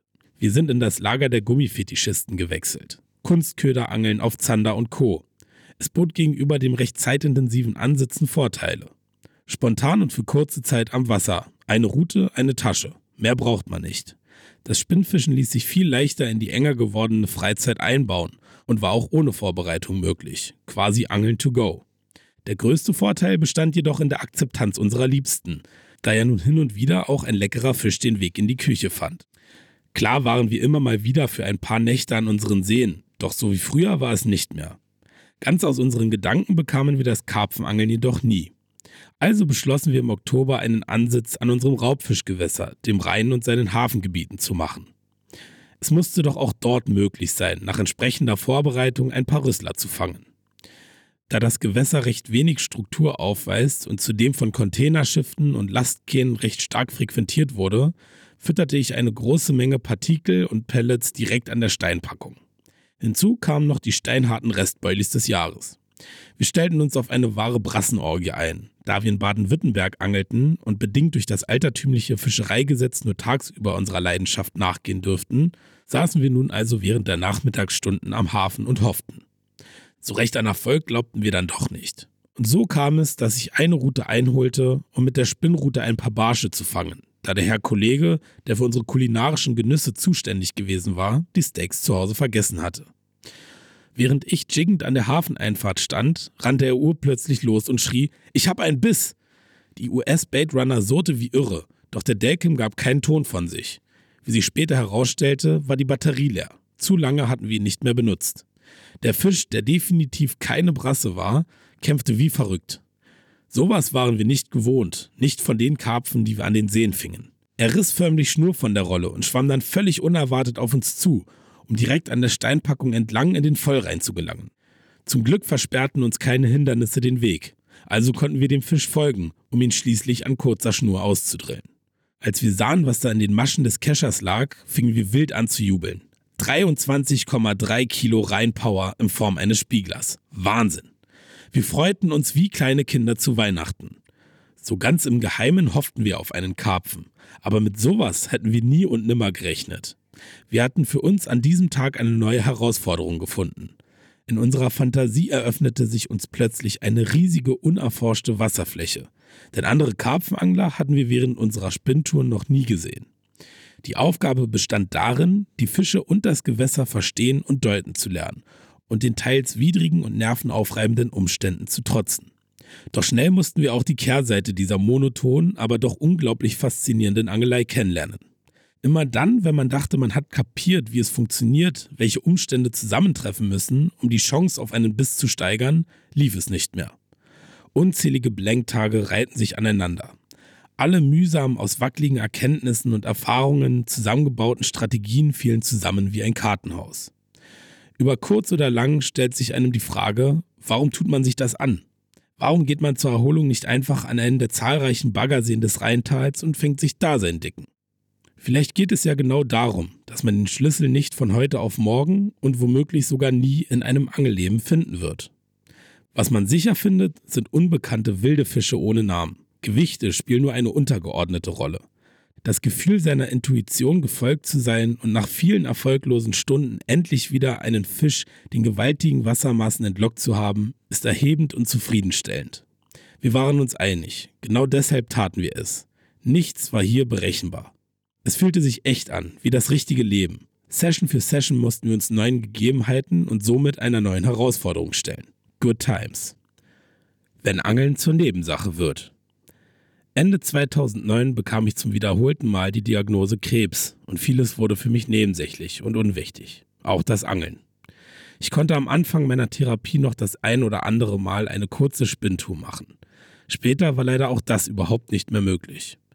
Erst nach rund anderthalb Jahren, im Juni 2011, war ich so weit genesen, dass mich mein Trieb wieder ans Wasser zog. Während eines Spaziergangs an einem Nebengewässer des Rheins konnte ich einige Fische beim Leichen beobachten und rief Lars an. Wir setzten uns an eine strategisch gut gelegene Stelle, von der wir uns erhofften, die Fische auf ihrem Rückweg in den Fluss abzufangen. Mit weit verteilten Routen, ganz wenig Futter und auffälligen Ködern hatten wir prompt Erfolg. Wir fingen in der ersten Session, die wohlgemerkt nur von 15 bis 22 Uhr dauerte, sieben Fische bis 15 Kilo. Ich hatte wieder Feuer gefangen. Etwas wiederentdeckt, was anderthalb Jahre verschollen war. Die Freude am Karpfenangeln. Je öfter ich den Weg ans Wasser fand, desto einfacher fiel es mir, Abstand zu meiner Krankheit zu gewinnen. Im Oktober beschlossen wir wieder eine gemeinsame Tagessession in einem Hafen zu machen. Einfach um mal wieder einen angenehmen Tag am Wasser zu verbringen. Diesmal lief alles nach Plan. Lars hatte die Steaks mit und auch mein Sohn Timo war mit von der Partie. Er hatte mehr und mehr Gefallen am Angeln gefunden. Beim Barspinnen vertrieb er sich die Zeit, während wir auf einen Rheinkarpfen hofften. Wir saßen ungefähr drei Stunden auf der Kaimauer, als sich die ersten Fische in unserer Ecke zeigten. Immer und immer wieder durchbrachen dicke, goldglänzende Körper die spiegelglatte Oberfläche. Wart mal ab, wie ich dein Schwein kenne, dauert es keine fünf Minuten mehr, bis du einen Hub bekommst. Weiter kam Lars nicht mit seiner Aussage, da pfiff meine äußere Route ab. Lars und Timo starrten mich an und wunderten sich, warum ich nicht reagiere, und ich signalisierte beiden mit einem Kopfnicken, ihr macht das schon. Timo nahm die Rute auf und klemmte sich durch seine Körpergröße bedingt das Ende zwischen die Beine und begann langsam, die Bremse fester zu stellen. Darauf reagierte der Kontrahent am anderen Ende mit einer energischen Flucht, woraufhin Lars ihm zur Hand ging. Ich genoss es, die beiden zu beobachten und machte ein paar Bilder, als die linke Rute auch noch losratterte. Ihr müsst schon aufpassen, wir haben nicht abgesenkt, rief ich den beiden zu. Unser Fisch ist doch da rechts, empörte sich mein Jüngster. Ich brauchte eine Weile, bis ich realisierte, dass da wohl ein weiterer gebissen hatte. Doppelrun. Hier am Rhein? Krass. Während mein Gegenüber es eher gemütlich angehen ließ, hatte der richtig gute Schuppenkarpfen der beiden noch immer keinen Bock auf einen Landgang. Als er dann das erste Mal an die Oberfläche kam, bekam ich wackelige Knie. Was für ein Koffer. Nach einer gefühlten halben Stunde schoben wir fast zeitgleich die Kescher unter die Fische. Ein richtig guter Schuppi mit 19 Kilo und ein Spiegler mit 24,5 Kilo waren unsere Beute. Es gab keine Worte, die diese Emotion hätten beschreiben können. Wir jubelten und hüpften überschwänglich umher. Beim genauen Betrachten des Spieglers stellten wir fest, dass es unser allererster Rheinfisch aus dem Jahr 2008 war. Ein richtig geiler, makelloser Fisch mit einem riesigen Kopf und einer einzelnen kleinen Schuppe auf seiner linken Flanke. Ein Traum von Karpfen. Ging es besser? Wir stießen ausgelassen mit kühlem Weizenradler und Limo an und genossen die Abendstimmung. Die Routen warf ich nicht mehr aus. Good times. Zeiten ändern sich. Wir ändern uns. Rund zwei Jahre waren seit unserem phänomenalen Erfolg ins Land gegangen. Wir schreiben das Jahr 2013. Es war wieder Herbst und ich gemeinsam mit Timo am Rhein. Leider hatte Lars nicht so richtig Lust in diesem Jahr. Er hatte sich verändert, war nicht mehr der, den ich all die Jahre lang kannte. Ich machte mein Ding also alleine. Pegel beobachten, Futterstelle dort anlegen, wo Schiffsverkehr herrscht und ganz wichtig, am Wasser sein und Stunden abreißen. Dicke und hübsche Fische waren der Lohn. Es schien einfach und leicht zu sein. Besser hätte es nicht laufen können, und doch war etwas nicht richtig. Irgendwie war da ein fader Beigeschmack, den ich nicht definieren konnte. Ein Bauchgefühl, das mich Schlimmes erahnen ließ. Erst nach langem Zureden und Bilder unter die Nase reiben, konnte ich meinen Freund bewegen, für ein paar Stunden mitzukommen. So hatte ich ihn noch nie erlebt. Ich musste ihn regelrecht zwingen und ich hatte auch den Eindruck, dass er es vor allem mir zuliebe tat und weniger, weil er es wollte. So saßen wir nebeneinander. Er schwieg, ich schwärmte von den vergangenen Tagen, schmiedete neue Pläne, wollte ihn so wieder ein wenig wachrütteln. Vergebens. Er starrte nur vor sich hin und gab seine Gedanken nicht preis. Auch als seine Route ablief, reagierte er nicht. Erst als ich anschlug und ihm doch unmissverständlich mitteilte, dass dies doch seine Route sei. Der Fisch kämpfte hart und trickreich. Immer wieder wechselte er die Richtung und schwamm einmal direkt an der Steinpackung entlang, um wieder ans Freiwasser zu gelangen. Ich dirigierte Lars wie ein Trainer seinen angeschlagenen Boxer. Lauf ein Stück mit, mach mehr Druck. Nach einer gefühlten Ewigkeit und einem für mich sehr anstrengenden Drill kescherte ich einen richtigen starken Schuppenkarpfen. Die ersten Schätzungen lagen bei 21 bis 22 Kilo. Als ich den Kescher anhob, wusste ich aber sofort, der hat definitiv mehr. Eine richtig fette Wanne lag vor uns auf der Matte. Der Schuppenkarpfen kam aus dem Bilderbuch. Keinerlei Verletzungen, Fehler oder Macken. Mit Sicherheit noch nie zuvor gefangen und über 26 Kilo schwer. Vor uns lag unser gemeinsamer Traum, dem wir all die Jahre in unseren Fantasien hinterhergejagt waren. Lars erwachte aus seiner Lethargie und fing an, sich mit mir zu freuen. So wie damals, so wie immer. Für einen Moment war er wieder der Alte. Wir machten ein paar Bilder. Während ich den riesigen Schuppi durch das Okular meiner Nikon ins Visier nahm, war es wieder da, dieses komische Gefühl. Irgendwas war nicht ganz echt. Ein aufgesetztes Lachen, eine Maske, hinter der er sich versteckte. Ich wusste noch nicht, dass ich ihn verlieren würde, doch etwas in mir hatte eine üble Vorahnung. Nachdem wir den majestätischen Fisch versorgt hatten, bestätigte sich mein Gefühl. Lars vergrub sich wieder an seinen Gedanken. Ich kam nicht mehr an ihn heran. Er hatte sich von mir entfernt, ein großer Graben tat sich zwischen uns auf und ich konnte keine Brücke aufbauen. An diesem Abend fingen wir beide noch Fische um die 18 Kilo. Wir wogen sie nicht. Es war nicht wichtig. Gegen 19 Uhr wurde er unruhig und packte seine Sachen, bedankte sich kurz bei mir und ging. Es tat weh. Eine Ewigkeit kannten wir uns und in so kurzer Zeit war er mir fremd geworden. Er ging, einfach so. Ich wusste noch nicht, dass er für immer gehen würde. Ein einzelner Piep lässt mich aufschrecken. Die Sonne ist gerade im Begriff, den Horizont zu erklimmen und ihre wärmenden Sonnenstrahlen auszusenden. Jedes Mal ein magischer Moment. Ich setze mich auf und hole tief Luft. Habe ich geschlafen? Es fühlt sich nicht so an. Ich bin fix und fertig. Es ist kurz nach fünf. Timo schläft noch. Mühsam schäle ich mich aus dem Schlafsack, setze mich auf einen Eimer, lasse meine Blicke über das Wasser schweifen. Ich versuche meine Träume zu sortieren. Normalerweise hätte ich Lars gleich heute Morgen angerufen, ihm die Ereignisse der vergangenen Nacht immer und immer wieder erzählt, ihn neugierig und heißhungrig gemacht. Es geht nicht mehr. Mir laufen die Tränen die Wangen herunter, es zerreißt mich innerlich. Er ist nicht mehr da, er fehlt mir. 35 Jahre Freundschaft, 35 Jahre Karpfenangeln. Wir durchlebten Höhen und Tiefen und fanden doch über unser Hobby immer wieder zusammen. Zeiten ändern sich. Wir ändern uns. Nun bleibe ich alleine am Ufer zurück. Doch was für immer bleibt, ist die Erinnerung an unsere gemeinsame Zeit. Good times, bad times.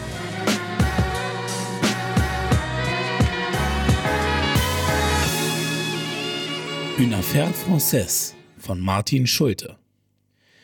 Er liebt dich oder er hasst dich, ist ein viel gebrauchtes Zitat, wenn über den Heiligen See, den Lac de Saint Cassien, gesprochen wird. Als ich Ende der 90er das erste Mal an seinem Ufer stand, ahnte ich nichts davon, was mir bevorstand. Eine kurze, aber intensive Affäre, une affaire française, in der er mich mit seiner Liebe überschüttete, als ich sie am dringendsten brauchte. Vom Glück verfolgt. Meine erste Tour an den Cassien plante ich gemeinsam mit Sven Zera, den ich sehr schnell als meine persönliche Glücksfee kennenlernte. Einmal waren wir in der Nacht vor der Messe in Genk an einem seiner Hausgewässer angeln. Im sehr zeitigen Frühjahr fingen wir in anderthalb Meter Wassertiefe vier Fische unter einem überhängenden Busch und ich meine neuen PB. Am Tag darauf auf der Messe scherzte ich die ganze Zeit darüber, wer von uns den Hauptpreis gewinnen würde.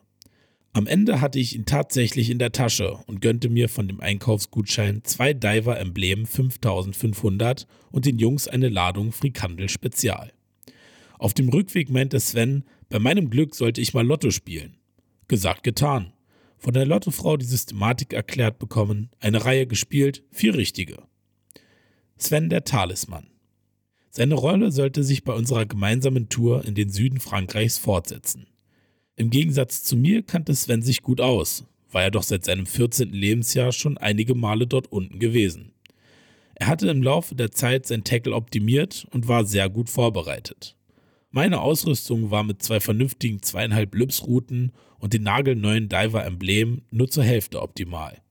Die andere Hälfte bestand aus zwei zweipfündigen Shimano-Routen inklusive Shimano Baitrunner Aero GT mit Doppelkurbel sowie einem Badeboot. Dieser Kram ist eher für den Parkteich geeignet. Trotz des Lottogewinns war jedoch keine Kohle für zusätzliches Frankreich-Tackle drin. Immerhin hatte ich mit meinem Titan ein vernünftiges Zelt, was ich schätzen lernen sollte. Als wir uns zum Beladen seines Astra-Kombis trafen, meinte Sven, wir würden noch etwas zusätzlichen Platz benötigen. Er hätte vier 25-Liter-Kanister organisiert, die wir in Luxemburg mit Benzin befüllen könnten, um Geld zu sparen. Da wir beide in der Ausbildung und knapp bei Kasse waren, kam mir das ganz gelegen. So verstauten wir die Teile hinter den vorderen Sitzen und deckten die Behälter mit einer Wolldecke ab. Nach dem Betanken im Steuerparadies stellten wir aber relativ schnell fest, dass die Kanister für Sprit nur semi-optimal geeignet waren. Sie gaben nämlich die ganzen Dämpfe frei, die eigentlich drin bleiben sollten. Während wir noch diskutierten, wie wir mit dem unerträglichen Gestank umgehen sollten, ballerte Sven in Gedanken mit 120 Sachen auf die französische Grenze zu. Ich sah ein 10 km/h-Schild vorüberfliegen und den Grenzer ein paar Schritte aus dem Häuschen machen. Brems, Junge! schrie ich Sven an, der mit einem Büffeltritt voll in die Eisen stieg.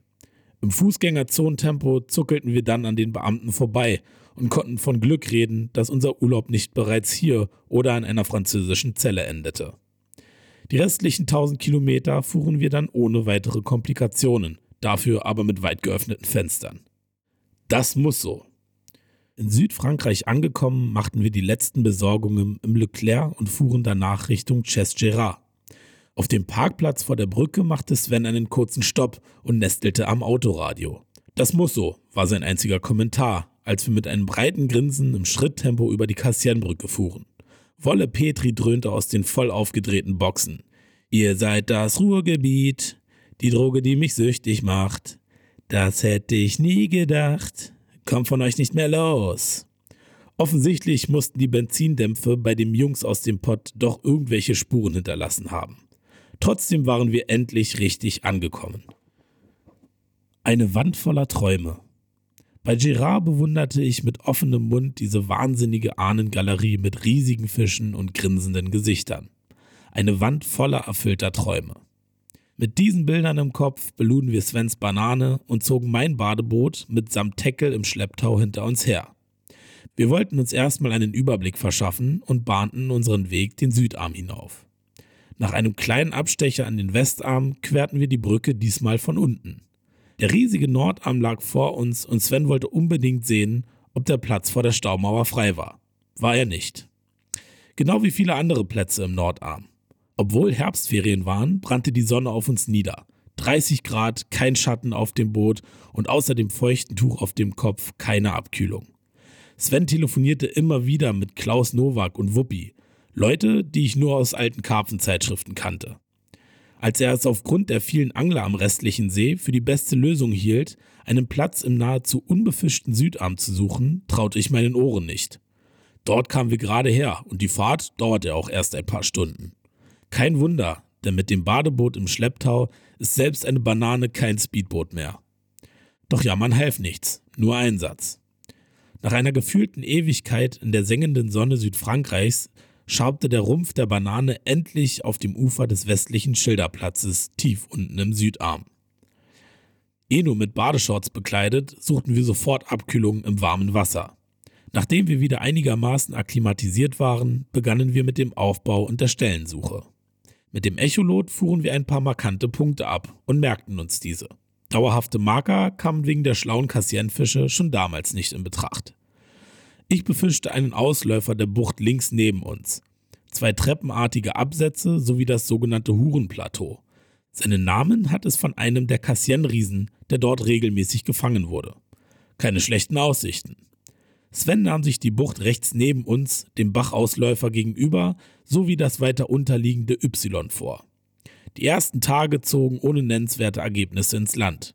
Wir lebten gut, tranken Oranginerflaschen leer und füllten sie wieder mit Tigernüssen, Peach Flavor und Seewasser zum Quellen.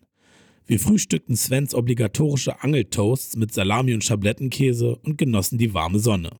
Bis ich mir irgendwann ins leere Gesicht fasste und mich fragte, wo eigentlich meine Brille abgeblieben war. Ich durchsuchte zuerst meinen Kram und dann mein Gedächtnis. Konnte es wirklich sein, dass ich meinen Fernseher aufgelassen hatte, als wir nach unserer unendlichen Schwitz- und Platzsuche-Tour einfach ins Wasser gesprungen waren? Sven wusste es auch nicht besser und so machten wir uns auf die Suche. Unter Wasser. Zum Glück hatten wir Tauchsachen dabei. Nach 20 Minuten Schnorcheln tauchte Sven dann auf einmal mit einem Grinsen im Gesicht und meiner Brille in der Hand auf. Unter seinen Sprüchen und viel Gelächter putzte ich das Ding sauber und setzte sie mir wieder auf die Nase. Verrückt, dass ich das Nasenfahrrad tagelang nicht vermisst hatte.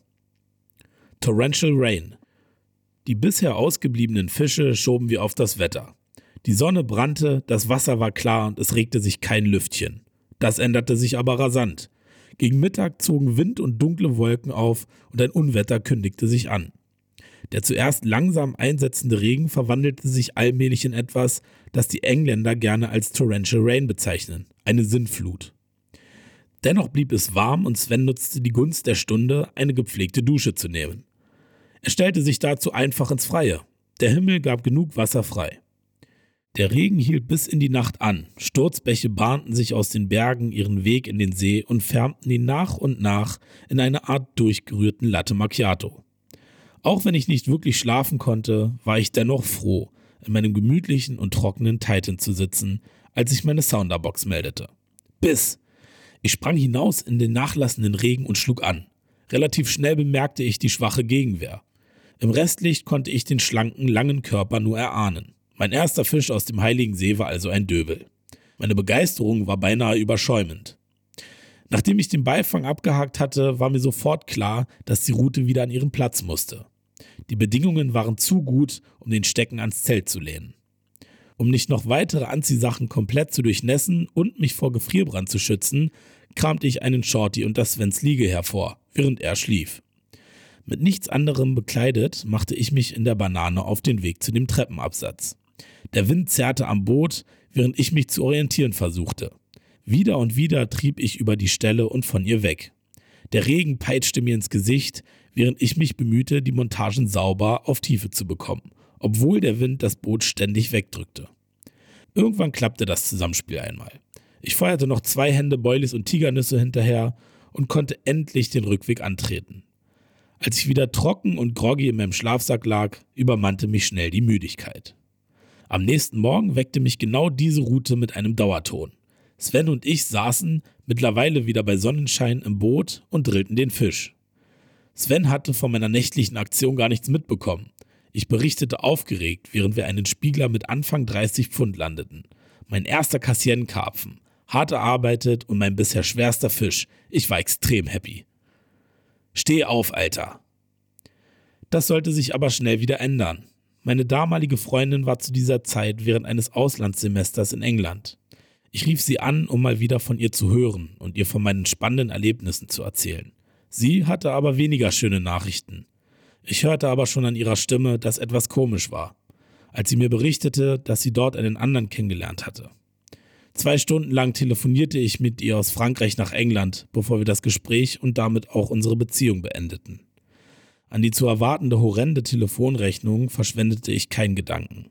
Ich saß fast apathisch auf einem flachen Stein zwischen den Büschen und spürte eine totale Leere. Es war bizarr. Herrlicher Sonnenschein in den südfranzösischen Bergen, die Fische begannen gerade das große Fressen und ich fühlte mich wie ein Häufchen Elend. Als ich einige Zeit später zum Camp zurückkehrte, berichtete ich Sven von meinen Sorgen. Er meinte ziemlich pragmatisch, ich solle mich erstmal äußerlich verändern und meinen Bart abschneiden.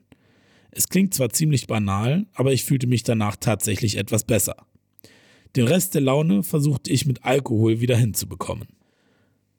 Der Sanitäter in der Not war jedoch kein guter Ratgeber. Irgendwann lag ich total bestrahlt in der Mittagssonne auf dem kargen Boden. Sven hatte mir als Sonnenschutz noch ein feuchtes Tuch über den Kopf gelegt. Aus Svens Erzählungen weiß ich mittlerweile, was sich dann tatsächlich zugetragen hat. Wie ich so dalag, gab wohl einer meiner Routen zwei einzelne Pieper ab. Sven stand auf, machte einen Schritt über mich drüber und nahm die Route auf.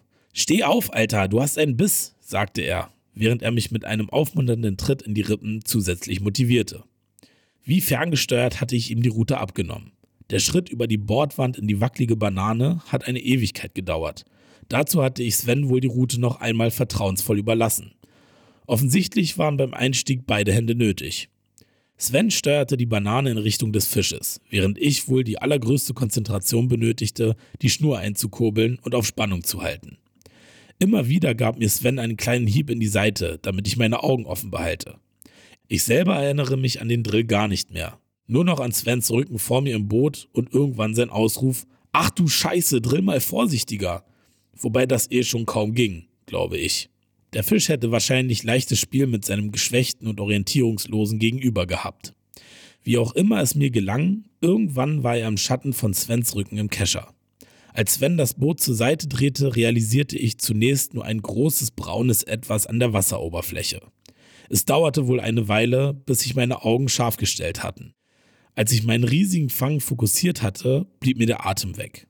Kurz zuvor hatte ich meinen neuen PB mit Anfang 30 Pfund gefangen und diesen hatte ich nun mal eben auf 50 Pfund hochgeschraubt. Jetzt stand ich nicht mehr nur vom Alkohol neben mir. Ein solcher Fisch lag jenseits meiner Vorstellungskraft. Die folgende Fotosession verlief wie in Trance und ich kam nur sehr langsam wieder zu mir. Als ich einige Zeit später wieder bei Bewusstsein war, musste sich Sven auch noch mein Gejammer anhören, dass ich den Fisch meines Lebens gefangen habe und davon quasi nichts mitbekommen habe. Sowas erlebt man doch nur einmal. Bla bla bla. Dieses halb verkaterte Gelaber war bestimmt nicht leicht zu ertragen. Klack, klack, der Doppelwirbel kommt. Einen Tag später meldete sich meine Route in Richtung der Bucht. Es war eine der leichten zweipfündigen Shimanos, die ich mir mit zwei kleinen Tigernüssen bestückt hatte. Der Fisch nahm bereits ordentlich Schnur, während wir noch auf dem Weg zu ihm waren. Doch so richtig los ging es erst, als wir über ihm waren. Ich kniete im Boot und mein leichter Stecken bog sich bis ins Handtail.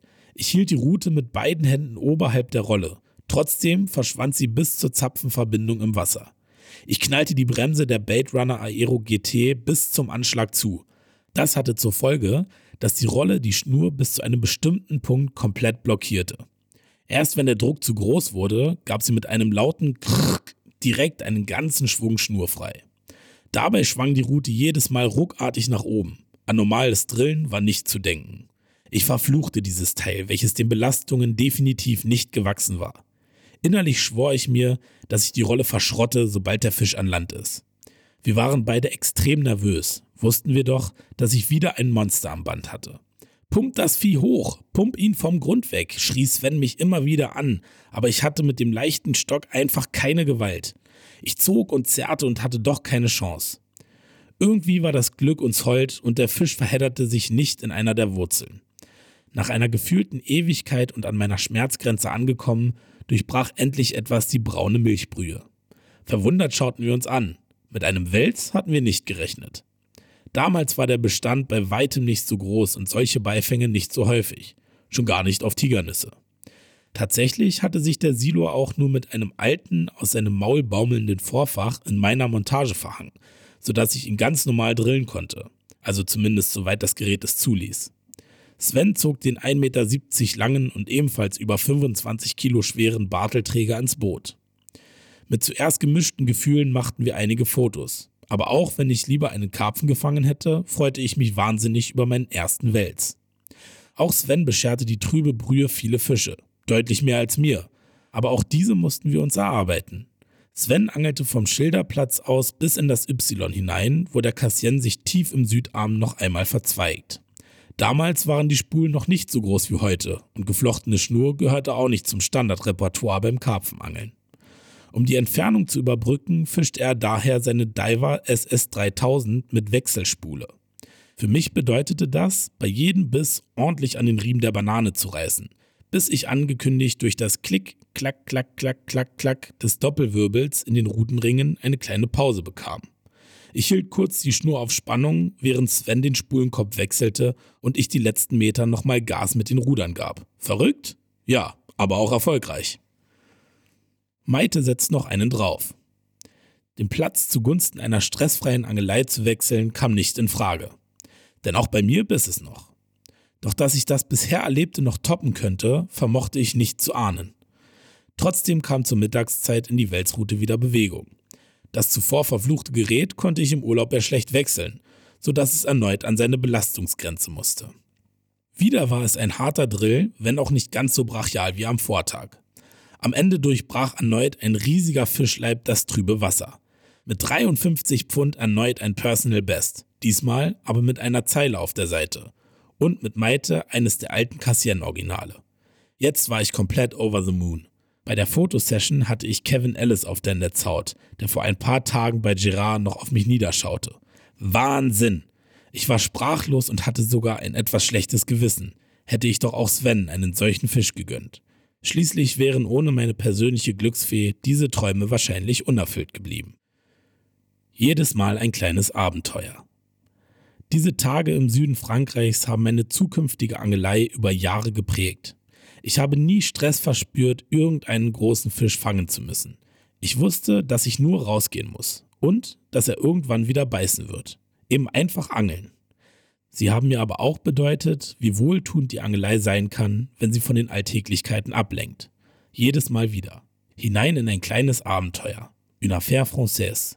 Kurz, innig, intensiv und in der Rückschau beinahe etwas unwirklich. Drei für mich zu dieser Zeit unfassbare Fische in so kurzer Zeit. Der See ließ mich mit seiner Liebesdröhnung alle Sorgen vergessen. Erst der zum Abschied obligatorische Sprung von der Brücke, das Rauschen und Gurgeln in den Ohren nach dem Eintauchen ins Wasser kündigte beinahe schlagartig die Rückkehr in die Wirklichkeit an.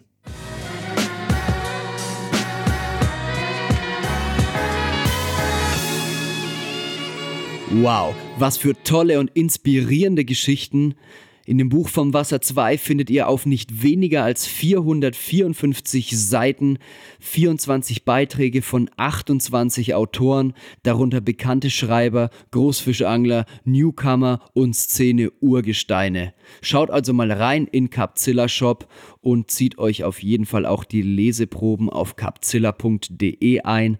Dort einfach nach vom Wasser bzw. vom Wasser 2 suchen und ihr könnt ein bisschen schmökern. An dieser Stelle sei nochmal gesagt, wir posten auch Bilder auf Instagram von diesen Geschichten. Also ihr werdet ein paar von meiner Geschichte bekommen, aber auch von Stefan Reichel und Martin Schultes Geschichten, damit ihr auch eine grobe Vorstellung habt, um was es sich in diesen geilen Stories denn dreht und wie die passenden Momente bzw. Fänge zu den Stories aussehen. Ich starte auch mit Instagram, wie vorhin schon gesagt, und ich sage es an dieser Stelle nochmal, denn wer es bis jetzt noch nicht gemacht hat, der ruft bitte jetzt als allererstes nach diesem Podcast Instagram auf und abonniert Mark Dörner, denn ich möchte mich motiviert fühlen, endlich auch mit Instagram zu starten, endlich wieder mehr angeln zu gehen und mehr inspirierenden Content zu produzieren. Da habe ich richtig Bock drauf. Ich hoffe, ihr auch und zeigt mir das mit einem Abo auf meinem Instagram-Account. Alles klar, liebe Leute. Ab dem nächsten Karpfenradio erwarten euch wieder interessante Gespräche zwischen mir und anderen Anglern und tiefe Einblicke in die Szene.